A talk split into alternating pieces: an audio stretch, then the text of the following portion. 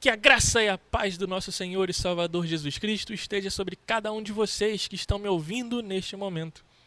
Meu nome é Davi Silva e hoje nós vamos estudar sobre a primeira carta de Paulo aos Coríntios, capítulo 4. Abra sua Bíblia na primeira carta de Paulo aos Coríntios, capítulo 4, que nós vamos ler e ter um estudo referente a esse capítulo. E diz assim a palavra do Senhor: Que os homens nos considerem como ministros de Cristo e mordomos dos mistérios de Deus. Além disso, requer-se dos mordomos ou despenseiros, em algumas versões, que cada um se ache fiel. Todavia, a mim muito pouco se me dá de ser julgado por vós ou por algum juízo humano, nem eu tampouco a mim mesmo me julgo, porque em nada me sinto culpado, mas nem por isso me considero justificado pois quem me julga é o Senhor. Portanto, nada julgueis antes do tempo, até que o Senhor venha, o qual também trará à luz as coisas ocultas das trevas e manifestará os desígnios dos corações, e então cada um receberá de Deus o seu louvor. E eu, irmãos, apliquei estas coisas por semelhança a mim e a Apolo, por amor de vós, para que em nós aprendais a não ir além do que está escrito, não vos ensoberbecendo a favor de um contra outro. Porque quem te faz diferente? E que tens tu que não tenhas recebido? E se o recebestes? Por que te glorias como se não o houveras recebido?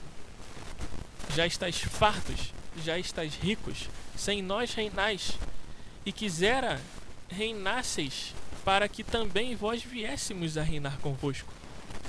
Porque tenho para mim que Deus, a nós, apóstolos, nos pôs por últimos, como condenados à morte. Pois somos feitos espetáculo ao mundo, aos anjos e aos homens. Nós somos loucos por amor de Cristo, e vós, sábios em Cristo.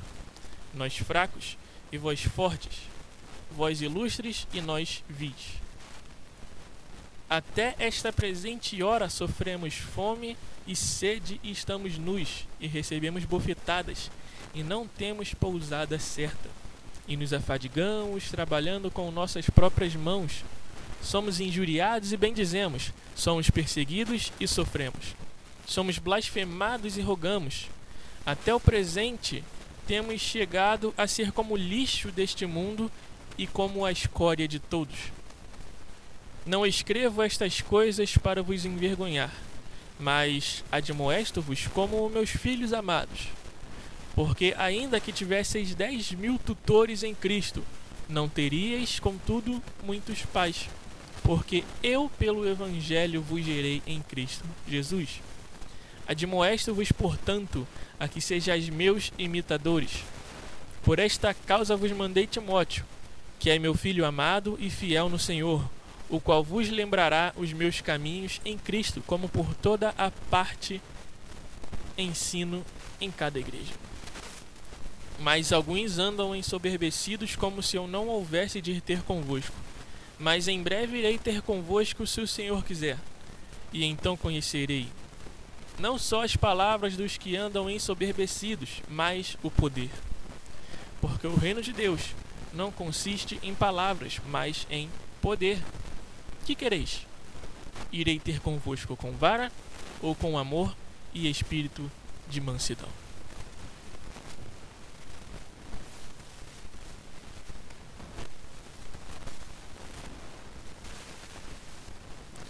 Todo cristão é chamado à pregação do Evangelho. Isso nós vemos lá em Marcos 15, 16, 15, né? Ide por todo mundo, pregar o Evangelho a toda criatura independente de sua classe social, nível acadêmico, cor de pele, língua, nação, somos chamados à pregação do Evangelho. Obviamente que existem divisões hierárquicas na igreja, onde de forma organizada pessoas com dons, aptidões ou chamados diferentes desempenham determinadas funções. Alguns são chamados a diáconos, outros presbíteros, outros pastores, outros a serem líderes de grupo de oração, participar do grupo de louvor da igreja. essas divisões que eu digo. Pessoas com um bom testemunho sobre sua conduta possuem maior facilidade em falar do evangelho no tocante à aceitação do ouvinte, pelo fato de seu caminhar passar seriedade e credibilidade em suas palavras. Isso a gente percebe, claro, é a nossa volta, sempre ouvimos isso, de que aquela pessoa é da igreja, mas não parece ser, enquanto outra, quando fala algum assunto referente à igreja, referente a Cristo, ela recebe atenção, porque ela vive aquilo que ela prega. E Paulo no início já trata sobre essa questão aqui nos versículos 1 e 2. Quando ele fala de ministros, despenseiros e despenseiros fiéis. Despenseiro em algumas versões e outras você encontra mordomo, como aqui lemos. No versículo em questão que nós acabamos de falar, Paulo vai dizer que somos ministros despenseiros e que devemos ser despenseiros fiéis. Porém, o que significa um ministro? O que é despenseiro? Paulo vai utilizar a palavra grega raiperetas, raiperetas, que fala do escravo remador que ajudava a impulsionar o barco seguindo o ritmo das águas. Mas essa palavra também foi usada para aquele que recebe ordens diretas do seu senhor e deve obedecer sem questionar. Por isso, ministro não é aquele que tem uma função de poder, mas de servir em obediência. Quando falamos de ministro, logo pensamos em um ministro da saúde, em um ministro da educação. Nós pensamos logo em alguém que tem cargo, né? Alguém que tem uma postura, alguém que tem uma aparência de ser alguém importante. Mas a palavra ministro, ela, assim como ministério, fala de serviço. Ministério é serviço e ser ministro é ser servo. Então todos aqueles que têm um ministério, eles têm um serviço a ser desempenhado para Deus.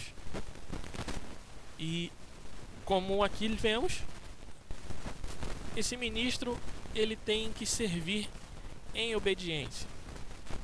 E despenseiro se trata daquele escravo que administra todas as coisas relacionadas à família do seu senhor, mesmo não possuindo riquezas, não possuindo absolutamente nada.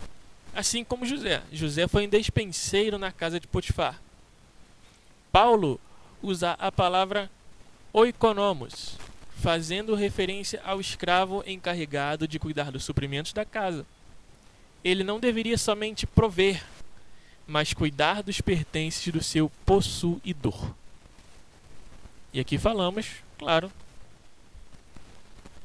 de nós em relação à obra de Deus. Quando Paulo diz que esse despenseiro deve ser fiel, a palavra utilizada aqui grega é pistos, pistos, que encontramos na Bíblia por fiel. Ela significa comprometido, leal, confiável, que honra sua obrigação, dedicado, que tem credibilidade, que honra um acordo ou contrato e que tem palavra. Com isso percebemos que Deus ele não pede do ser humano eloquência ou qualquer tipo de artifício humano. Mas o que Deus requer de seus servos é fidelidade. Fidelidade à pregação do evangelho, fidelidade em sua postura, fidelidade em sua palavra, em sua ação, em seu proceder aqui na terra. E é, no caso, o que tem pegado muitos cristãos, porque vemos que muitos gerentes de banco, muitas pessoas que trabalham com essa questão de empréstimo, têm certo pé atrás em relação a fazer um empréstimo a alguma igreja ou algum crente justamente porque esses têm levado muito a fama de que são caloteiros. Então, deve-se atentar a ser encontrada uma pessoa fiel, que honra o contrato ou acordo, como nós vemos. Nos versículos 3 a 5, Paulo fala de agradar somente a Deus sobre a recompensa divina e sobre o juízo prematuro. Nós devemos tomar muito cuidado com isso, pois muitos cristãos fazem as coisas somente para receber uma avaliação positiva de seu líder, igreja ou pastor. Paulo, como ceiro, não estava preocupado com as avaliações dos homens à sua volta, pois a obra é de Deus e ele é apenas um servo. Paulo não dependia de sua autocrítica, mesmo sabendo de suas deficiências, porque o juízo próprio ele é perigoso. E com grande facilidade nós podemos aprovar nossa conduta errada e argumentar em defesa de nossos pecados. Paulo não se lembrava de nada que desaprovasse ou desaprovasse o ministério dele. Mesmo assim, ele não se via inocentado por ter sua consciência limpa. Contudo, essa falta de, de condenação né, vieram como um testemunho do Senhor e Paulo sabia que o único que deveria ser agradado era o Senhor, que é o único que pode avaliar seus servos. É que nós vemos essa questão, né? Quando as pessoas dizem que tem a consciência limpa, ah, minha consciência está limpa, minha consciência está tranquila, então está tudo bem. É um grande perigo, porque a palavra diz que o coração do homem ele é enganoso. Então, partindo desse princípio, tendo essa premissa, essa verdade, nós vemos que ter a consciência limpa, pensar desta forma, de que se a minha consciência está limpa e meu coração está tranquilo, está tudo bem, porque facilmente eu posso argumentar em defesa própria, como alguém que mente a respeito de um assunto para que alguém não fique chateado. Ah, tá mentindo bem. É errado. É errado mas as pessoas fazem e usam esse argumento para defender a sua atitude errada. Então, eu menti para não te machucar, eu menti porque eu te amo, eu menti porque eu não quero ver você triste, eu menti porque eu não queria magoar você. É errado um cristão agir dessa forma, porque mentir é pecado e não importa a intenção. Ah, mas foi com uma boa intenção aquele ditado popular de que boas intenções o inferno está cheio é verdade. Porque muitas pessoas fizeram coisas erradas com intenções boas. Mas pecado é pecado e não tem o que discutir. A recompensa divina pode acontecer em vida. Mas não podemos viver na expectativa de receber algo sempre que realizamos algo de bom. A palavra de Deus diz que se nós esperamos algo de Deus, Somente nessa vida nós somos as pessoas mais miseráveis da terra.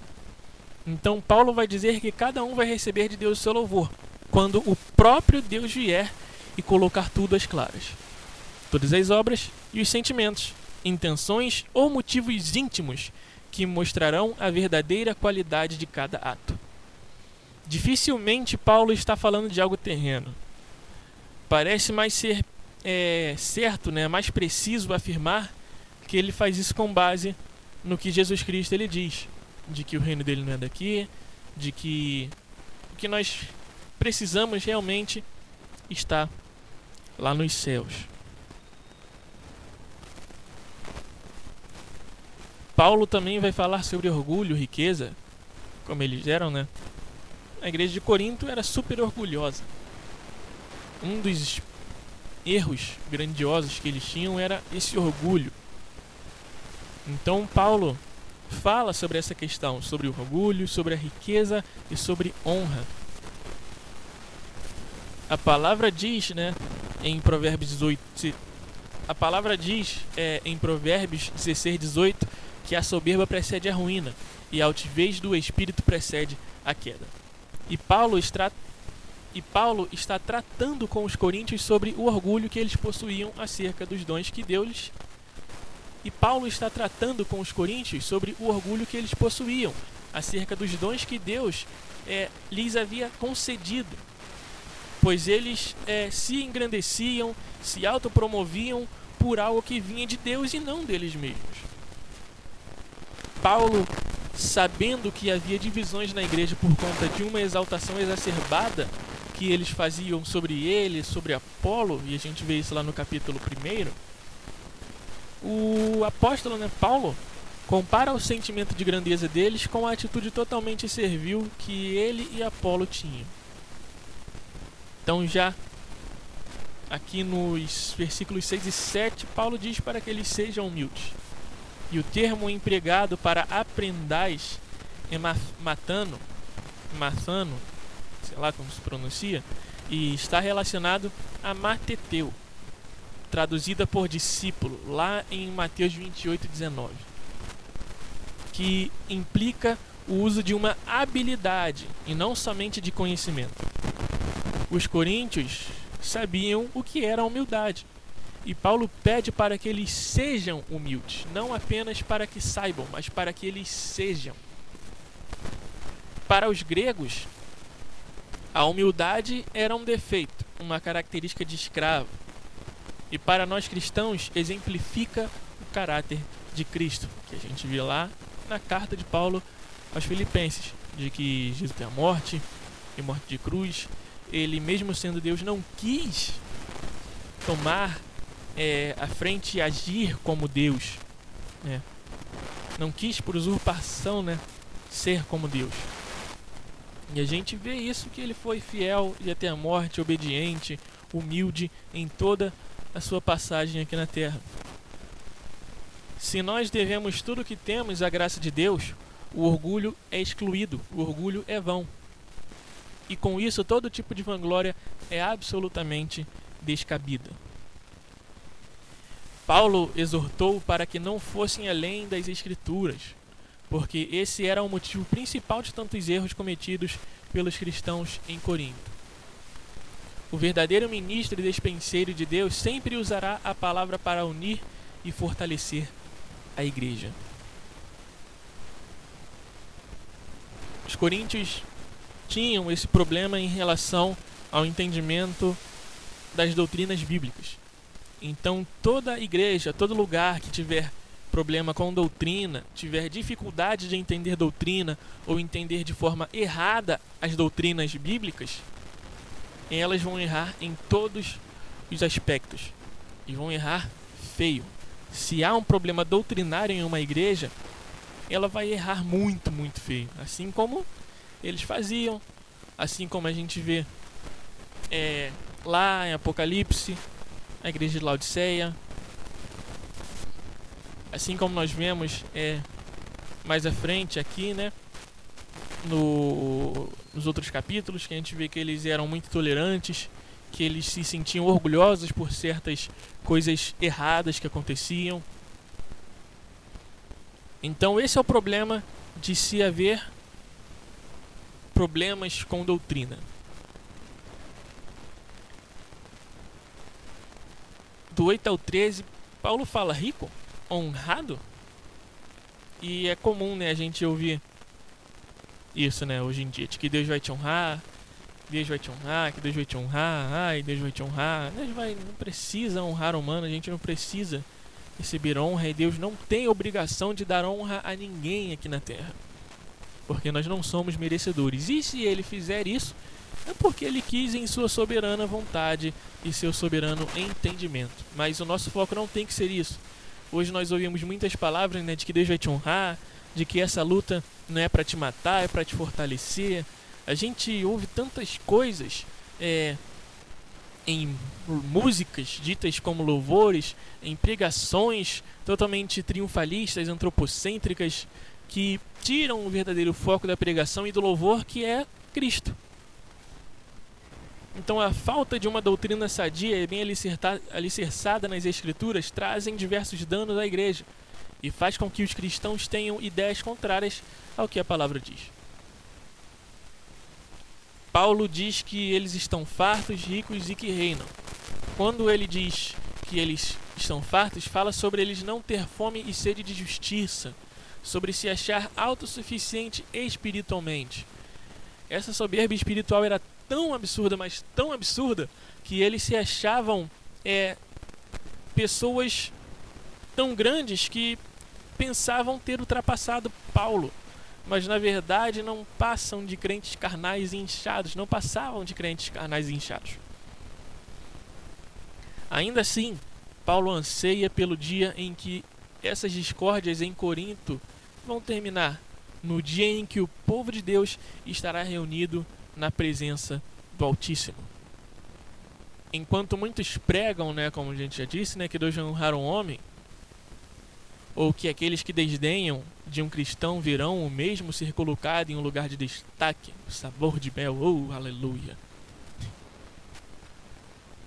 Paulo mostra como o cristão é tratado e que o que aguarda o crente genuíno por causa da pregação do evangelho. Isso ele discorre aí né, nos vers do, do versículo 9 até o 13. Espetáculo, a palavra espetáculo no versículo 9 refere-se às execuções públicas realizadas pelos romanos. Nesse ato, os homens condenados à morte eram levados ao Coliseu, onde eram atormentados e mortos por animais selvagens, enquanto a multidão eufórica assistia a tudo. E com isso, Paulo mostrou que todo o mundo e os anjos eram testemunha da humilhação dos servos de Deus. Diríamos que com um tom sarcástico, Paulo compara né, essa autoavaliação superior que eles faziam deles mesmos com a que o mundo faz, de fato, de um cristão. Pois o apóstolo sabia que a verdadeira força do cristão só é encontrada quando o mesmo entende as suas fraquezas e a suficiência de Cristo. Paulo era um homem de emoções profundas, como convicções fortes também. Por isso, o tom da carta dele muda rapidamente e com certa frequência de uma aprovação severa, ele passa a carinhosamente estimular os cristãos dessa igreja. Do 14 ao 16, ele fala para que eles imitem ele porque ele estava preocupado.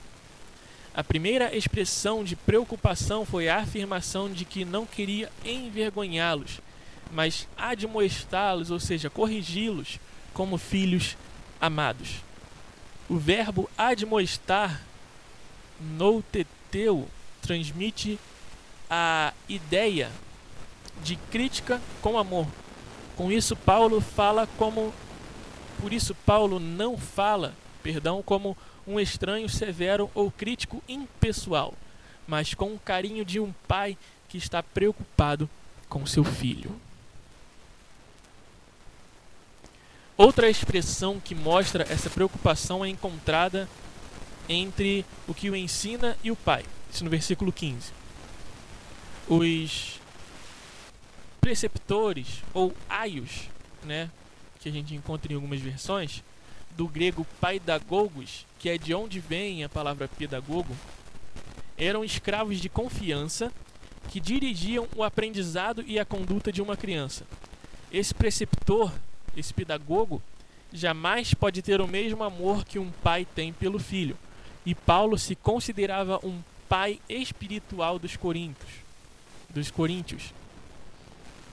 Duas questões estão incluídas nesta ideia de paternidade espiritual. Duas questões estão incluídas nessa ideia de paternidade espiritual. Primeiramente, o afeto gigantesco que Paulo tinha por eles.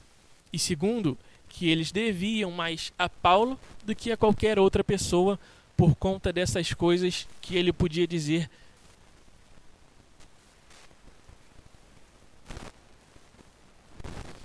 e segundo, que eles deviam mais a Paulo do que a qualquer outra pessoa. E isso por conta dessas coisas, né?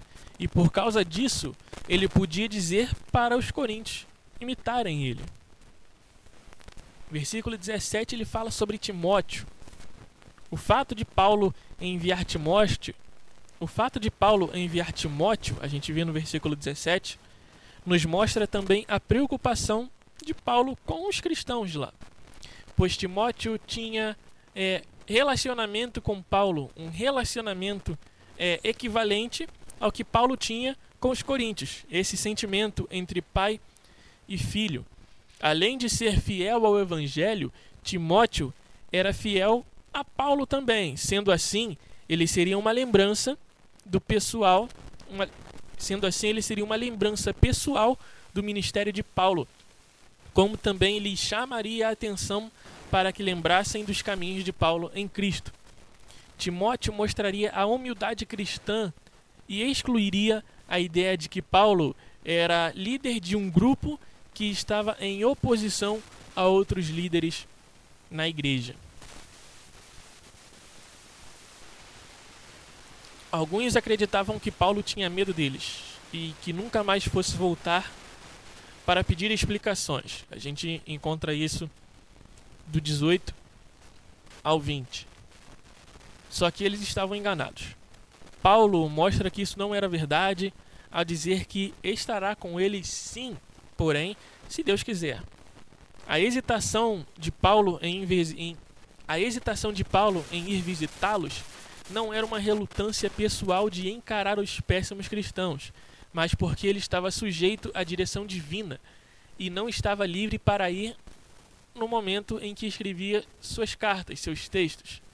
Aí se encontra aquele que é guiado pelo Aí se encontra aquele que é guiado pelo Espírito.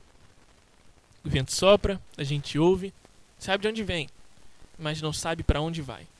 É isso que Jesus nos traz para pensarmos, para termos a ideia sobre o que é ser guiado pelo Espírito de Deus. E Paulo era assim. Ele poderia ir, mas somente sobre a ordem de Deus. Se Deus não mandasse ele ir, ele não iria. Paulo deixa claro que no dia em que fosse visitar, não deixaria de lado os orgulhosos, mas queria confrontar eles. Ele não agirá como um sábio mundano, mas falará na virtude profética que produz resultados espirituais e um caráter semelhante ao de Cristo.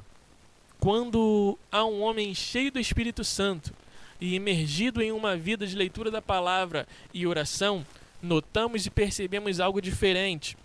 Quando o mesmo abre a boca para falar as verdades bíblicas. Mas não era isso que se percebia quando os orgulhosos de Corinto falavam. E a gente nota isso quando Jesus Cristo está terminando o seu Sermão do Monte.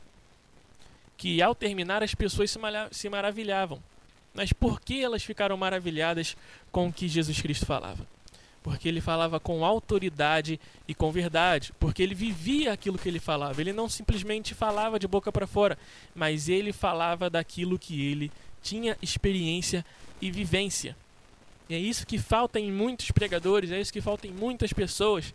Ela transborda conhecimento, transbordam palavras bonitas, transbordam sermões perfeitos, mas não transmite verdade, não transmite sinceridade, não transmite, não transmite fidelidade, que é uma característica que nós vemos aqui já no início, de que um ministro, de que um despenseiro, de que um pregador do evangelho deve ter fidelidade à pregação e fidelidade a Deus em sua vida. Então, já no final, Paulo fala que havia recebido de Deus autoridade para punir esses já. Já no final, Paulo fala que recebe autoridade, lá no versículo 21, para punir esses agitadores. Ainda que não preferisse usar esse artifício, né? Mas ele iria usar se fosse preciso. No versículo 21, Paulo fala sobre a vara e utiliza rabdos, que é a mesma palavra que Lucas usa para descrever um instrumento utilizado para espancar Paulo e Silas, lá em Atos 16, do 22 ao 24. Esse termo também é usado de forma figurada para se referir à autoridade de Cristo para julgar. Isso em Apocalipse 19:15. Não se trata de quando Paulo vai, mas como ele vai visitar. A vara representa um símbolo de reprovação e disciplina, administrado por um tutor. Já a frase com amor indica a abordagem amorosa e paternal que Paulo pretendia tomar.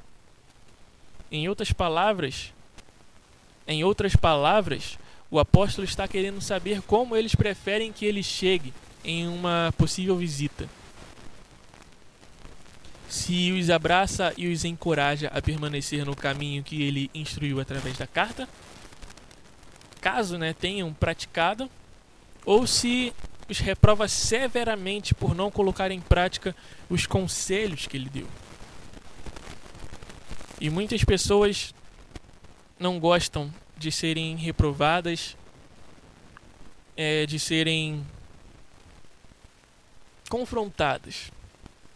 É um problema que temos em nossa geração, em nossa cristandade atual. Quando alguém repreende, as pessoas falam logo que é falta de amor, quando na verdade não é. A falta de amor está em deixar você fazer o que você quiser. O amor verdadeiro é aquele que vai falar a verdade, porque não te quer ver sofrer, mas te quer bem. E se sofrer, que seja sofrendo pelos motivos corretos. Assim como Pedro fala, é melhor padecer é melhor padecer fazendo certo do que padecer fazendo o errado. Então, que fiquemos aí com esse pequeno estudo aí sobre o capítulo 4. Espero que vocês tenham aprendido, tenham é, absorvido. Compartilhe com as pessoas para que elas possam aprender a palavra do Senhor e busque ao Senhor enquanto se pode achar. Invoque Ele enquanto Ele está perto, porque o momento é agora. E logo, logo, isso não mais vai ser possível. Então busque o Senhor, porque Ele está voltando. Fique na paz e até a próxima, se assim Ele permitir. Valeu.